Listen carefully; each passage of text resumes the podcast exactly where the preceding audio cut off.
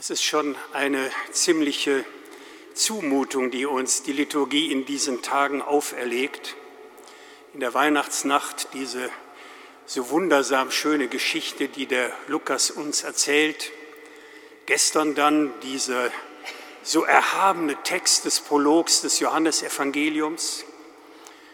Ja, und heute ist es eine ziemlich schwere Kost, die uns die Liturgie heute vorlegt Klar, wir wissen, es ist das Fest des heiligen Stephanus und da ist dieser Text schon sehr angemessen. Aber wir hören ja diese Texte nicht nur, weil wir damit das Leben oder das Sterben des Stephanus einordnen wollen, sondern wir hören ja diese Texte, weil sie uns persönlich erreichen wollen. Und da ist es vielleicht ganz hilfreich, erst einmal auf das zu schauen, was wir heute nicht gehört haben, nämlich den Anfang dieser Aussendungsrede des Evangelisten Matthäus. Das ist großartig. Da werden zwölf Leute ausgewählt und später sind es ja bis zu 70 Frauen und Männer, die ausgewählt werden und geschickt werden, und zwar ausgestattet mit einer Kraft, die uns Menschen ja vollkommen übersteigt nämlich die kriegen die Kraft, Kranke zu heilen, sogar Tote aufzuerwecken. Und ich habe mir so eine Vorstellung, wie der Jesus das den Leuten sagt und sagt, macht das, denn das Himmelreich ist nahe. Durch das, was ihr tut, wird, wenn wir diesen Begriff des Himmelreichs versuchen ein bisschen zu übersetzen, wird die ganze Kraft der Wirklichkeit Gottes in eurer Mitte sichtbar werden. Das ahnen wir, was das bedeutet, wenn Menschen mit so einer Kraft ausgestattet werden.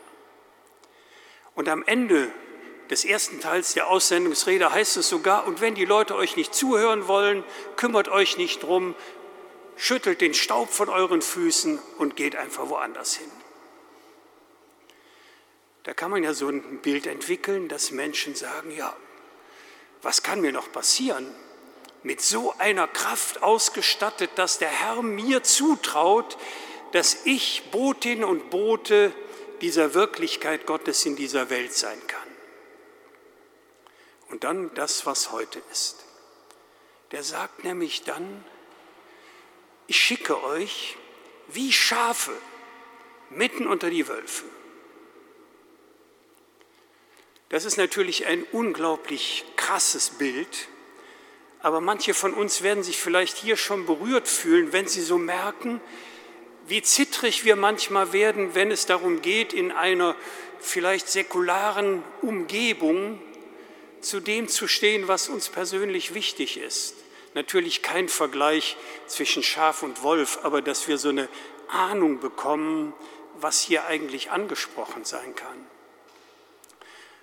Und dann sagt er weiter noch, ich schicke euch wie Schafe mitten unter die Wölfe, aber seid klug, klug wie die Schlange und seid behutsam und achtvoll wie die Taube. Das ist ein klarer Appell, dass wir nicht in die Versuchung kommen, wenn wir denn von außen angegriffen werden, uns irgendwann darin zu gefallen, dass wir Märtyrer werden können. Das Evangelium ist unendlich vorsichtig, wenn es darum geht, dass Menschen meinen, sie könnten durch ihre Glaubenskraft im Martyrium noch eine besondere Qualität für sich gewinnen. Das lehnt das Evangelium sehr, sehr deutlich ab. Und dann sagt er, wenn ihr euch auf die Spur macht, diesem Evangelium in all der menschlichen Begrenzung, die wir in uns tragen, diesem Evangelium und der Kraft des Reiches Gottes eine Ausstrahlung zu geben, dann wird das bedeuten, dass man euch in den staatlichen Institutionen vielleicht nicht mehr annehmen will, und es wird vor allen Dingen auch bedeuten, dass in den religiösen Autoritäten ihr so ein Misstrauen sät, dass sie euch verfolgen.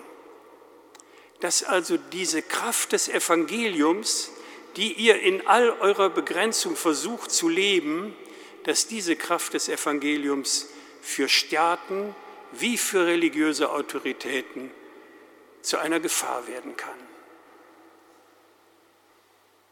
Und dann mutet das Evangelium uns etwas zu, was wir vermutlich nur sehr, sehr schwer hinnehmen können. Es sagt nämlich, macht euch keine Gedanken, was ihr dann zu eurer Verteidigung sagen werdet. Manche von uns werden das ja kennen. Wenn wir vor so ganz schwierigen Situationen sind, dann überlegen wir uns fast bis ins letzte Wort hinein, was werde ich denn sagen, damit ich da klar durchkomme. Und jetzt das Evangelium sagt, nein, überlegt euch nichts und das werden manche auch kennen, dass wir alles so gut vorbereitet haben und wenn wir in der Situation sind, kommt es vollkommen anders.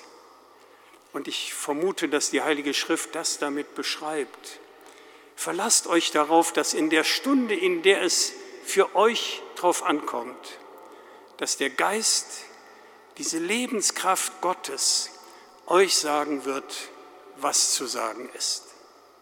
Darauf kann man sich gar nicht vorbereiten, außer dass man eben sich schult zu ahnen, wie toll das ist, sich auf den Geist und seine Kraft einlassen zu können. Der Evangelist macht es dann nochmal deutlich, es kann euch passieren, dass in dem allerengsten Umfeld ihr keine Resonanz findet, sogar gehasst werden, nicht um euer Selbstwillen, das ist wichtig, sondern um eures Vertrauens auf diese Kraft des Himmelreiches, diese Lebenskraft Gottes willen. Und dann endet der Text mit der ja sehr mutmachenden Beschreibung. Und wenn ihr euch nicht habt irritieren lassen, nicht wenn ihr euch durchgerungen habt, endlich Märtyrer werden zu dürfen, das eben sehr bewusst nicht, sondern wenn ihr euch durchgerungen habt, in der Möglichkeit eurer Persönlichkeit dieser Spur Gottes mit dem Christus Jesus nachzugehen, dann werdet ihr das finden, um was es geht, nämlich die ewige, unzerstörbare Gemeinschaft, aus der unser eigenes Leben gewachsen ist, nämlich die Gemeinschaft mit Gott.